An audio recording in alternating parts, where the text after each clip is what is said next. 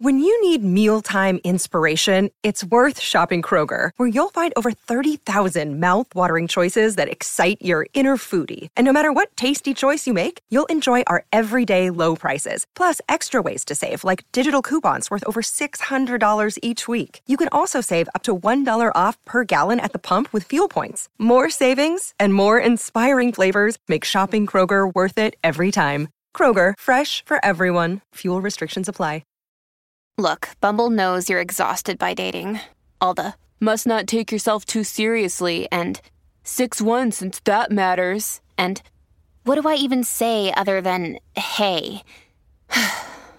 well, that's why they're introducing an all new Bumble with exciting features to make compatibility easier, starting the chat better, and dating safer. They've changed, so you don't have to. Download the new Bumble now. Qui sont ces acteurs qui ont craqué après un rôle? Merci d'avoir posé la question.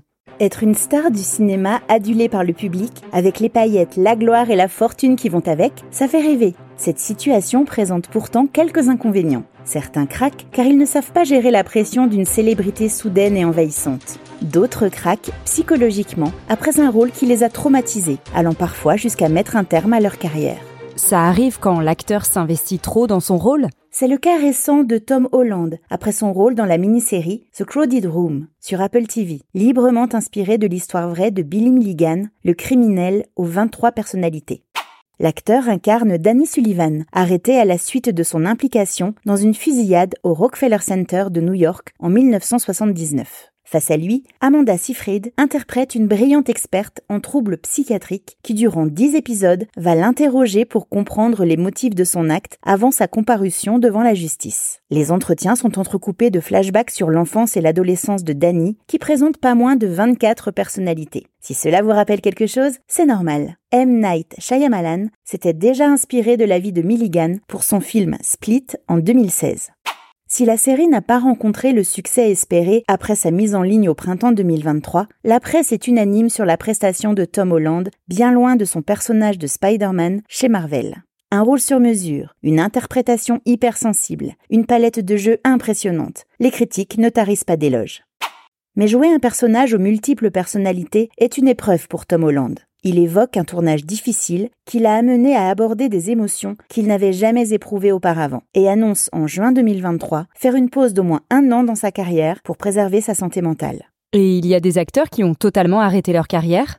Si la saga Star Wars est culte, elle n'a pas épargné certains de ses acteurs et non des moindres, Jack Lloyd et Eden Christensen, qui ont tous les deux interprété Anakin Skywalker, futur Dark Vador, enfant et jeune adulte.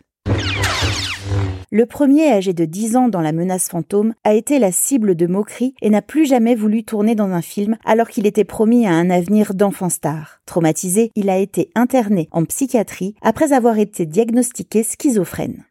Le second a lui aussi subi la colère des fans de la saga, ce qui lui a fait perdre toute confiance en lui et anéanti sa carrière. D'autres séquelles célèbres de cinéma? Après le tournage de Qui veut la peau de Roger Rabbit de Robert Zemeckis en 1988, où il partageait la vedette avec des personnages de dessins animés qu'il essayait de visualiser dans les scènes, Bob Hoskins a eu des hallucinations pendant deux mois et continuait à parler tout seul. Ses visions de compagnons imaginaires se sont heureusement atténuées avec le temps. Janet Lee a eu moins de chance après son rôle de Marion Crane dans Psychose d'Alfred Hitchcock en 1960.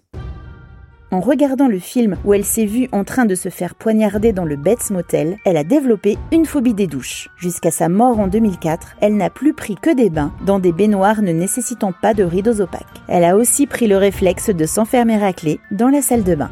On n'est jamais trop prudent. Maintenant, vous savez, un épisode écrit et réalisé par Béatrice Jumel. Ce podcast est disponible sur toutes les plateformes audio. Et si cet épisode vous a plu, n'hésitez pas à laisser des commentaires ou des étoiles sur vos applis de podcast préférés.